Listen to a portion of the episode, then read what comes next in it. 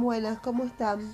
Vamos a hacer una interpretación corta y concisa sobre la serie de 5, en este caso el 5 de oros. Bueno, con el 5 de oros la seguridad material eh, em, del eh, que representaría el 4 de paso en su centro a una nueva posibilidad de enriquecimiento que conjura el gran peligro del grado anterior. Hemos visto que si el 4 no cambia, envejece, se pudre y decae. Se ven ejemplos prácticos de ello todos los días. Los grandes almacenes, para no perder clientela, deben pensar en abrir una sección de productos biológicos.